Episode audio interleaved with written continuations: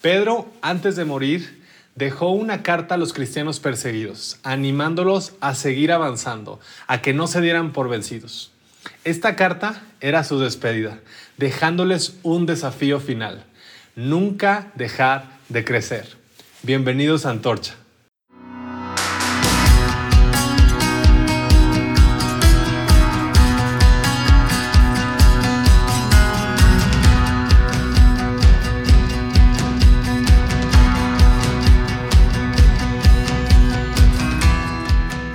Muy bienvenidos a Antorcha. Es un gusto saludarlos a todos. Eh, soy Javier Ramos y junto con mi esposa y un súper equipo estamos llevando a cabo Antorcha. Y el día de hoy te quiero platicar sobre este tema de nunca dejemos de crecer. Nunca dejemos de crecer. Creo que algo que hizo énfasis Pedro fue en, en ciertas áreas muy específicas de nuestras vidas. Les dio como una guía de crecimiento contemplando las diferentes áreas de nuestras vidas, y lo cual se me hizo súper interesante. Y te lo quiero leer en segunda de Pedro, del, eh, segunda Pedro 1, del 3 al 8. Dice lo siguiente, con su poder divino, Jesús nos da todo lo que necesitamos para dedicar nuestra vida a Dios. Todo lo tenemos porque lo conocemos a Él, quien nos llamó por su gloria y excelencia. Así, nos dio promesas preciosas y valiosas confiando en ellas ustedes serán semejantes a Dios y podrán escapar del mundo, el cual será destruido a causa de los malos deseos de los seres humanos. Como ya tienen esas promesas, esfuércense ahora por mejorar su vida. A la fe, añádanle un carácter digno de admiración. Al carácter digno de admiración, añádenle conocimiento. Al conocimiento, añádenle dominio propio al dominio propio, añádenle constancia. A la constancia, añádenle servicio a Dios. Al servicio a Dios, añádenle afecto a sus hermanos en Cristo. Y a ese afecto, añádenle amor. Y me encanta cómo termina esta, este bloque. Dice, cuando más crezcan de esta manera, más productivos y útiles serán en el conocimiento de nuestro Señor Jesucristo tú y yo estamos llamados a ser productivos, ¿cierto? Estamos llamados a ser útiles en nuestra vida. Nuestro tiempo en la tierra es corto si lo comparáramos con la eternidad. Y creo que a veces como cristianos creemos que, que nuestra vida espiritual o religiosa es como un pequeño compartimiento más en nuestras vidas. Como si tuviéramos diferentes áreas o seccionada nuestra vida en diferentes formas. Una de ellas eh, le damos un espacio al área de la religión o de la fe o de la espiritualidad, ¿no? Pero la verdad es que Jesús habló de un estilo de vida, no de pequeños compartimientos donde seccionamos nuestra vida en diferentes partes o áreas para poder enriquecer lo que hacemos todos los días, sino él habló de una relación, más allá de una religión. Habló de que no es cualquier relación, es una relación íntima, una relación profunda, familiar, una relación de pacto. Así que, de este modo, cuando vamos creciendo nuestra relación con Dios, cuando caminamos de la mano con Él, también nuestro ser y toda nuestra vida comienza a, eh, a crecer de forma integral. Nosotros generalmente asociamos el crecimiento con el éxito. Yo te preguntaría a ti el día de hoy, ¿qué significa para ti tener éxito? Porque quizás la respuesta más común que pudiéramos lanzar tú y yo es que pues que el éxito tiene que ver pues, con las riquezas, con la felicidad, con el reconocimiento, con el aplauso, ¿no? Con la aceptación de las demás personas, con el ser amado probablemente, etc. Pero si te fijas, cada una de estas responde a un anhelo de tu alma. Es algo que tu alma eh, pide y necesita y depende en ocasiones para poder sentirse segura, firme y, con, y poder avanzar. Pero hay un contraste que hace Jesús aquí. Porque el crecimiento más valioso dentro de la perspectiva bíblica es el crecimiento en el conocimiento a Jesús. Así es es, eh, vamos allá de no nada más un conocimiento intelectual, sino un conocimiento que va en la relación. conocimiento en avanzar y en madurar en mi relación con Jesús. Es un ejemplo parecido al de un matrimonio exitoso. Un matrimonio exitoso, pudiéramos decir que es aquel que se fortalece a través de los años. ¿Por qué? Pues porque desarrollan eh, eh, comunicación, eh, conocimiento mutuo de las diferentes áreas débiles y fuertes de la otra persona. Y así nuestra vida se va fortaleciendo al crecer en el conocimiento de Jesús. Jesús dijo lo siguiente, el que se aferra a su propia vida, la perderá. Y el que renuncia a su propia vida a causa mía, entonces la encontrará. Lo encontramos en Mateo 10, 39. Ahora, la palabra vida eh, en la traducción al griego utilizan la palabra psique y, muchas veces utilizamos estas, estas referencias de la traducción al griego porque se enriquecen mucho más las palabras, tienen como más amplitud en el significado de ellas. En este caso, sí que es lo que comúnmente tú y yo usamos en la palabra psicología eh, o el estudio del sentir, del pensar, de los comportamientos del ser humano, del alma. Y las definiciones incluyen lo, que, lo siguiente. Aliento, aliento de vida, la fuerza vital que anima al cuerpo, el alma, donde se encuentran los sentimientos, los deseos, los afectos, etc. Y el alma humana, el alma humana, perdón, la podemos ver eh, constituida eh, como esta parte donde se considera como un ser moral diseñado, ¿no? Es decir, eh, ningún otro ser vivo que no sea el ser humano tiene el alma. Y el alma no se queda aquí, sino que creemos tú y yo que el alma sigue hacia la eternidad. El alma en realidad es esta esencia que diferencia al cuerpo y no se disuelve en la muerte, sino que permanece. Ahora, otro contraste que vamos a identificar también es pues, la definición de éxito de Jesús. ¿Cuál sería la definición de éxito de Jesús? Él nos enseña que si nos aferramos, si nos aferramos, perdón, al psique, y es importante hacer énfasis en la palabra aferrarnos. Ahorita lo vamos a ir hablando más adelante. ¿Qué son qué? Bueno, son los deseos de nuestra alma, son los deseos que nos llevan muchas veces a perdernos, a perder nuestra vida, tratando de perseguir este éxito que a lo mejor es un concepto constituido por toda la cultura en la cual estamos viviendo. Pero esto es contrario al éxito que promueve Jesús, porque Él habla acerca de renunciar a esto, a este concepto de éxito, por una causa, por la causa de Él. Es decir, no nada más es renunciar por renunciar, es renunciar con un propósito que es mucho más excelente, que trasciende eh, el tiempo que tú y yo podemos estar viviendo. Entonces encontramos una vida. Es decir, cuando yo me determino a darle más valor a la vida en Cristo y determino que eh, el concepto de éxito o de vida en el cual estoy yo en la tierra, y eso le digo que no, eso no es lo que yo quiero. Yo quiero eh, esto mucho más excelente, que es lo que Jesús me está ofreciendo. Cuando muero al otro, entonces comienzo a vivir. Y se me venía muchísimo el ejemplo, es una referencia un poco ya vieja, pero de la película de Matrix. No sé si la viste alguna vez, una película ya vieja en este tiempo, pero vemos cómo hay una realidad, ¿cierto? Hay una realidad virtual en donde te puedes meter a ese mundo y entonces tienes la opción de tomar una de las dos este, píldoras. Y entonces cuando tú decides yo no quiero vivir en ese mundo por más maravilloso, eh, por más eh, perfecto que pudieras aparentar ser, eh, que todo funciona como relojito y demás. Yo lo que quiero es el mundo real. Yo lo que quiero es poder tener una perspectiva diferente. No quiero amoldarme a lo que me están ofreciendo, a lo que, a lo que estoy viviendo en este tiempo. Quiero entender cuál es la perspectiva de Dios. Entonces muero a eso y decido tomar la otra pastilla, si lo quisiéramos ver con el ejemplo de Matrix.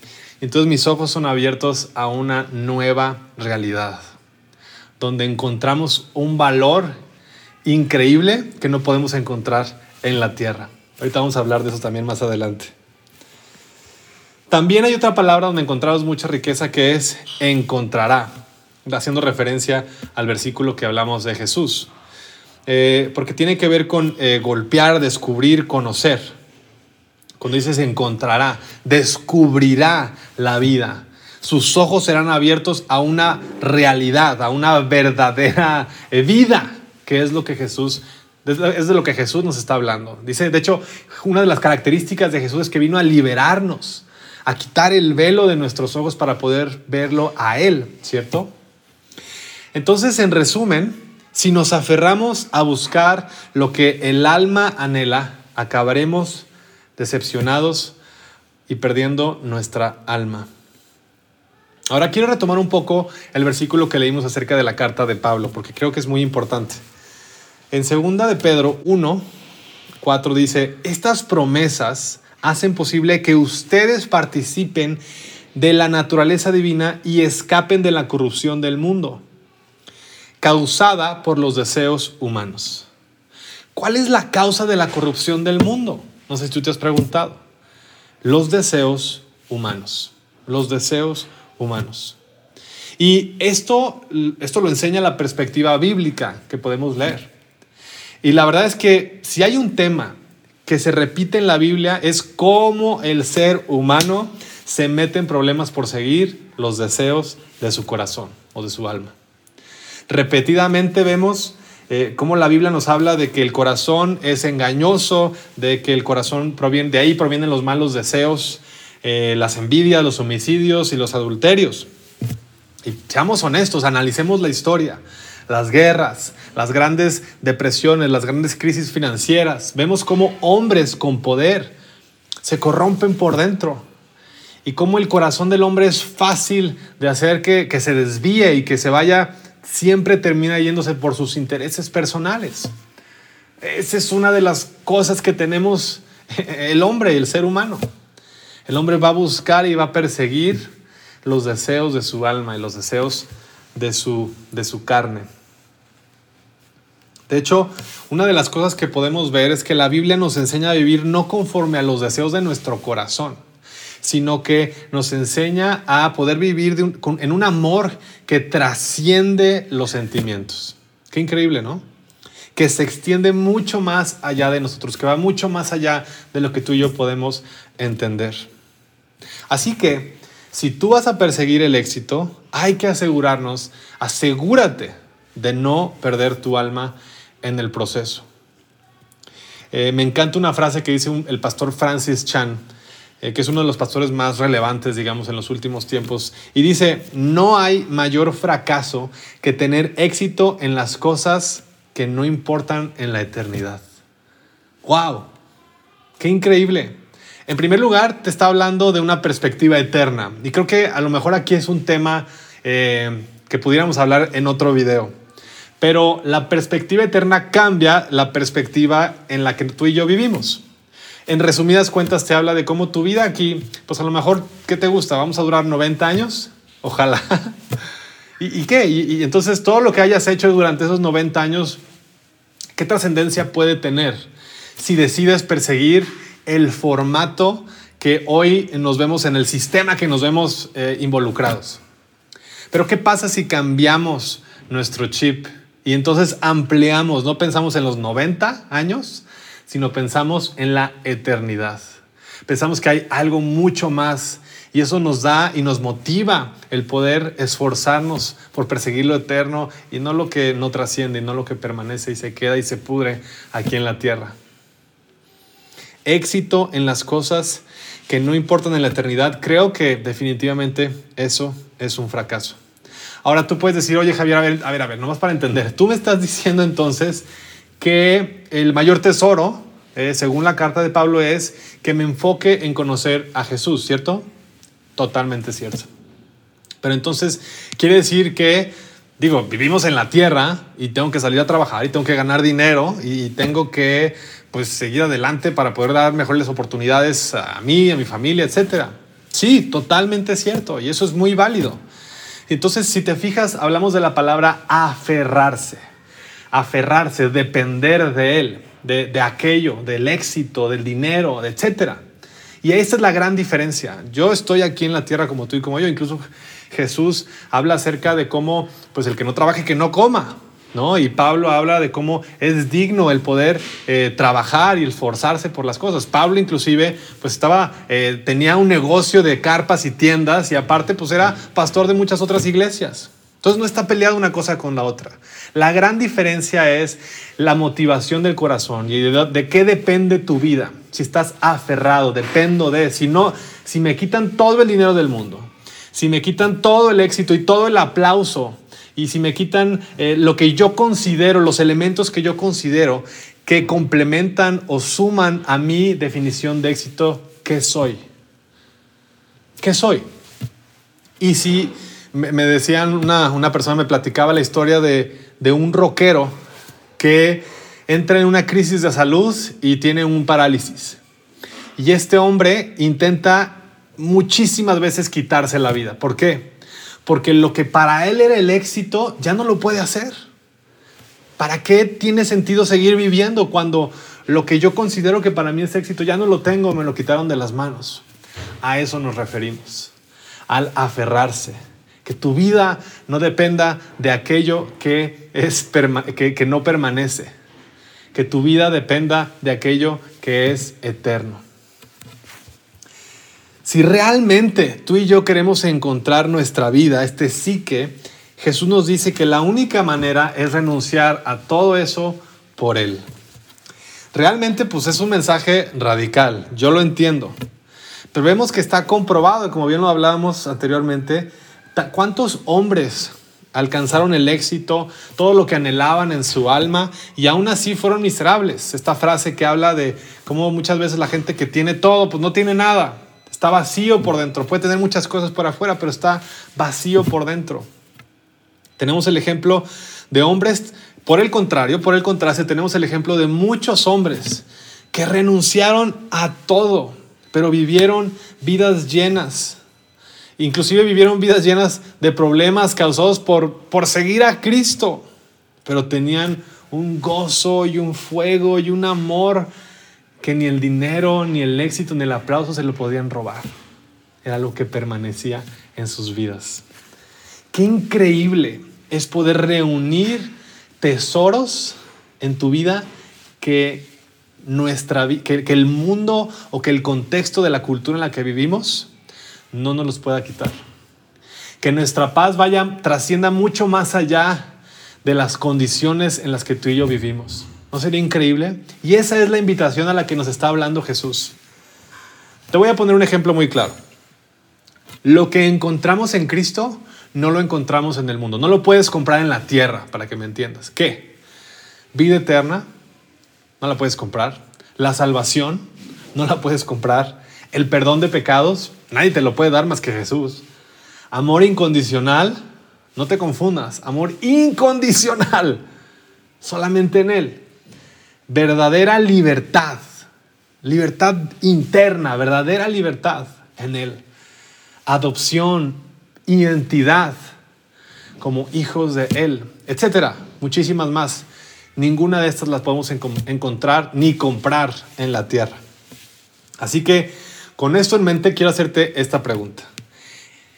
¿En qué deberíamos de poner nuestro enfoque en el crecimiento?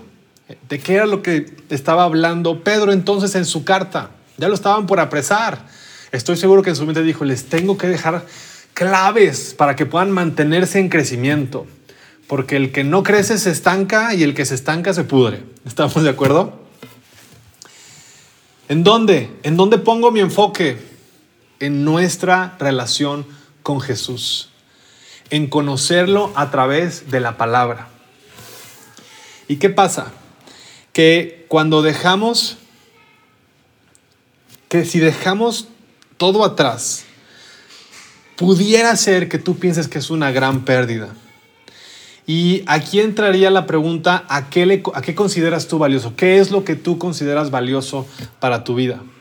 Porque inclusive Pablo, uno de los apóstoles más importantes del Nuevo Testamento, en el libro de Filipenses, en la carta de los Filipenses 3.8, les dice, mas todo lo que, todo lo considero pérdida por razón del incomparable valor de conocer a Cristo. Todo lo considero pérdida por el valor incomparable de conocer a Cristo, Jesús mi Señor. Por Él lo he perdido todo y lo tengo todo por estiércol, a fin de ganar a Cristo. Todo lo demás es basura comparado con el tesoro de conocerlo a Él. Y esto es como una respuesta de, de, Pablo, ¿no? De lo que Jesús decía, aquel que pierda su vida a causa mía, entonces podrá conocer la vida eterna, la, la vida real. Él estaba renunciando a todo lo demás. Y me encanta también eh, Pedro, tiene este momento increíble con Jesús. Este, los discípulos, este, algunos deciden ya no seguirlo. Hay gente que ya está dudando de él, pero entonces se queda con los dos y les pregunta, ¿ustedes también me van a abandonar? Este momento que tiene Pedro, soy fan de mis versículos favoritos, les dice, Señor, ¿a quién iríamos? Tú tienes las palabras que dan vida eterna. Nosotros creemos y sabemos que tú eres el santo Dios. ¿En dónde podremos encontrar lo que tú nos das? En ningún lugar, ninguna ciencia, en ninguna cultura, porque tus palabras son de vida eterna. Pedro y Pablo encontraron la vida, encontraron la fuente de vida, la vida misma, y por eso pudieron dejar atrás todo lo que ellos consideraban de valor, todo lo que consideraban valioso. Lo dejaron todo por algo mucho más excelente. Y ahora regresamos a la carta de Pedro, en donde plasma ideas importantes para los cristianos que, están en persecución. Ahora, te voy a leer esta lista, son ocho cosas, ocho eh, áreas de nuestras vidas en las que nosotros nunca debemos de dejar de crecer. Así que si tienes eh, pluma y papel, escríbelas o regístralas, medita en ello, porque eh, con esto vamos a ir cerrando. En primer lugar, dice fe, ¿no? Hablábamos en primera de Pedro fe a su fe. ¿Qué es la fe? La certeza de lo que se espera, la convicción de lo que no se ve, es lo que la palabra dice. Pero a través, ¿cómo crecemos en la fe? Bueno, crecemos en la fe a través de escuchar la palabra de Dios, de leer la palabra de Dios. ¿Por qué? Porque así conectamos con cómo se mueve Dios y cómo opera. Lo podemos entender de mejor forma. Y a través de las pruebas, poniéndolo en práctica, la fe sin obras es nula a través de las pruebas de la vida y confiando y obedeciendo la voz de Dios. En carácter. Bueno, el carácter, ¿qué pasa con el carácter? El carácter nos ayuda a cómo responder en lugar de cómo reaccionar. Esto afina nuestra capacidad para adaptarnos a todo tipo de condiciones. Creo que una de las, de las áreas más importantes a desarrollar en esta generación Z es la adaptabilidad y, sobre todo la capacidad de, permanecer en medio de la frustración, de aguantar la frustración, de aguantar el estrés. Esto es una de las áreas a desarrollar muy importante. Eh, conocimiento. Al carácter añade conocimiento. Nutrir nuestro intelecto nos hace capaces de vivir con una brújula moral para poder discernir entre lo bueno y lo malo a través de la experiencia se nutre la sabiduría. De hecho, la, palabra sabiduría, eh, un hombre que era sabio en, la perspectiva, en la narrativa bíblica, era un hombre que combinaba conocimiento con experiencia. Y esto te ayuda a poder tomar mejores decisiones en tu vida. El dominio propio, una de las áreas más importantes para ti, para mí, ¿no? Uno de los frutos del Espíritu Santo es el dominio propio. ¿Y qué significa esto? Significa que tú tienes la capacidad de poder controlar tus impulsos en lugar de que ellos te controlen a ti. Decidirte por lo eterno en lugar de lo temporal. La constancia, dice también que le añadas y va siendo como, esta, como este licuado, ¿no? Añádele y añádele y añádele para hacer el mix perfecto para que nuestra vida pueda estar enfocada en un carril eh, de productividad y ser útiles en las manos de Dios. Dice constancia, claro, practicar un día sí y el otro también. ¿Qué? Todo lo demás. Eh, las disciplinas espirituales, el podernos conectar con Dios. Hábitos. La constancia para mí son hábitos que te llevan a la excelencia. Un deportista es constante en lo que hace y llega a desempeñarse en excelencia. ¿no? Acaban de pasar los, eh, los Juegos Olímpicos de Tokio y yo veía a los clavadistas como algunos decían, hizo, un clavado perfecto. Y otros años de práctica para ese momento en particular. Y como a veces el resultado pues no era el mejor. Me impresiona y les admiro la constancia a los deportistas. El afecto fraternal. ¿Qué onda con el afecto fraternal? Bueno, esto describe un amor familiar de hermanos, hacer familia con los creyentes, el ser intencional en hacer una comunidad. Eh, en antorcha estamos iniciando esta comunidad, se está formando esta comunidad de personas extraordinarias, de personas como tú y como yo, imperfectas, con deficiencias y demás, pero con muchas ganas de poder conocer a Dios y podernos conectar con Él y de encontrar un espacio ¿no? para nosotros. Y creo que mientras tú y yo seamos intencionales en buscar esto, en provocar, en a lo mejor ceder a ciertas cosas, vamos a crecer en nuestra madurez.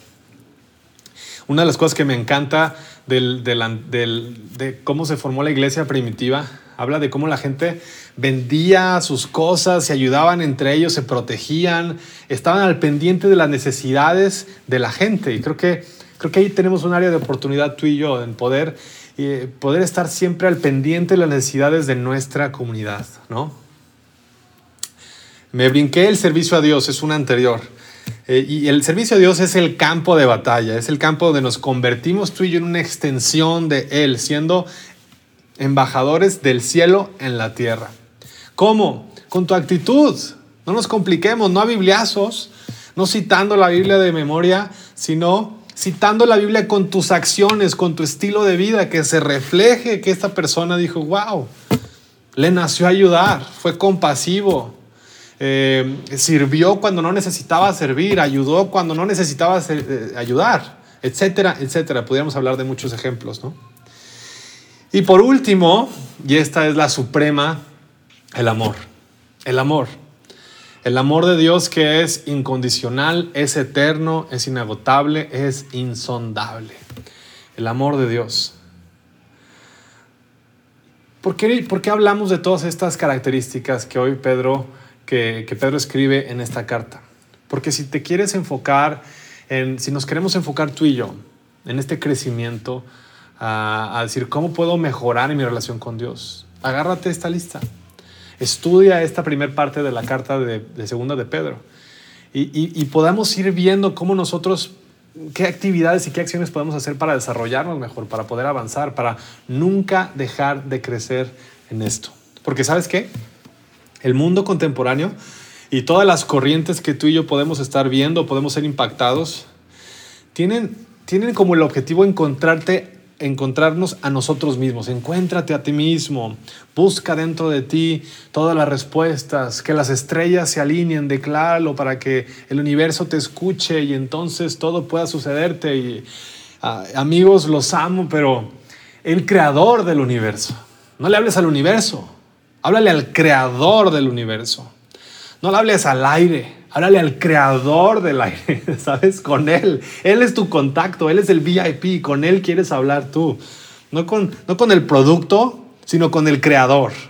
No te conectes con el producto, que muchas veces el producto va a estar distorsionado. Conéctate con el creador, con el arquitecto, con el diseñador original, que es Dios. Y el camino es a través de Jesús. Ahí encontramos nuestra identidad. Ahí encontramos nuestro ser en Él. En Él encontramos todo. Y, es una, es, es, de estar al pendiente tuyo, porque esta corriente es fuerte, esta corriente que quiere eh, traernos, alejarnos de lo que la palabra dice. Es engañosa, es peligrosa, y en lugar de tratar de, de liberarnos, nos aprisiona caemos en un sistema del cual no podemos escapar y tarde o temprano terminamos este, pues, cavando nuestra propia tumba. Eh, veía una animación, un meme que me mandaron, un GIF, me van a regañar porque luego yo digo, cambio cosas, pero un GIF que era, era este hombre, este era un hombre que tenía como, como un palo así en la cabeza y tenía dinero al final, ¿no? Entonces iba caminando y adelante estaba una, pues un hueco donde iba a ser su, donde se iba a morir. Y entonces iba caminando y mientras iba caminando, pues él iba desgastando, se iba haciendo viejito, se convirtió en una calavera y caía al hueco donde iba a ser su entierro. ¡Wow! La verdad es que está radical, pero es una realidad que muchas veces el sistema nos está llevando a ser consumidos por nosotros mismos sin, sin poder experimentar esta plenitud real y genuina y libre, que es lo que encontramos en Cristo. Así que, ¿qué tenemos que hacer tú y yo? Esforcémonos por ser personas de crecimiento continuo. Tú tienes toda la capacidad, tienes todos los recursos y, y no estás solo en este proceso. Que nuestro enfoque preciso sea en conocer a Jesús. Él es el autor. La palabra dice, puestos nuestros ojos en Jesús, el autor y el consumador de nuestra fe. Entonces, que estas áreas de nuestras vidas sean las áreas donde enfoquemos nuestro crecimiento continuo. Que Dios te bendiga y nos vemos en la siguiente sección de Hazlo Vida.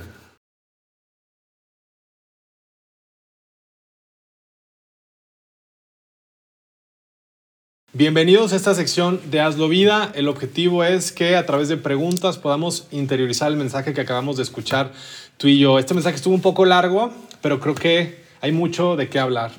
Si tú estás en un grupo con personas o inclusive tú puedes reflexionar de manera individual, te voy a hacer estas preguntas para ti. Uno, entendiendo que esto es un proceso, ¿no? Escuchamos muchas áreas de oportunidad para poder mm, fomentar nuestro crecimiento. Y, te quiero decir algo, ten paciencia, respira, estamos en un proceso, todos, tú y yo. Y, que no nos abrume, sino entendamos que, que, que, cada paso nos va a ir sumando, sumar y sumar a la meta eh, máxima que es Jesucristo. ¿Qué haría yo? Define una acción diaria que puedas hacer comience a acercarte a Jesús, ya sea tiempo con Él, alabanza, música, eh, servir, etc. Dale una oportunidad a eso, porque eso va a empezar a nutrir esta, tu vida de una manera diferente. Sobre todo, nutrir tu eh, fortaleza de relación con Jesucristo. Sí sería importante, dos, que tú escribas cuál es tu definición de éxito y sé súper transparente, sé súper, este, sé real, sé tú. ¿Cuál es tu, tu definición de éxito? y si tú consideras que puede ir migrando a, la definición que Jesús nos mencionó. Y por último, nos encantaría escucharte. Escríbenos en, nuestras, en, comentarios aquí.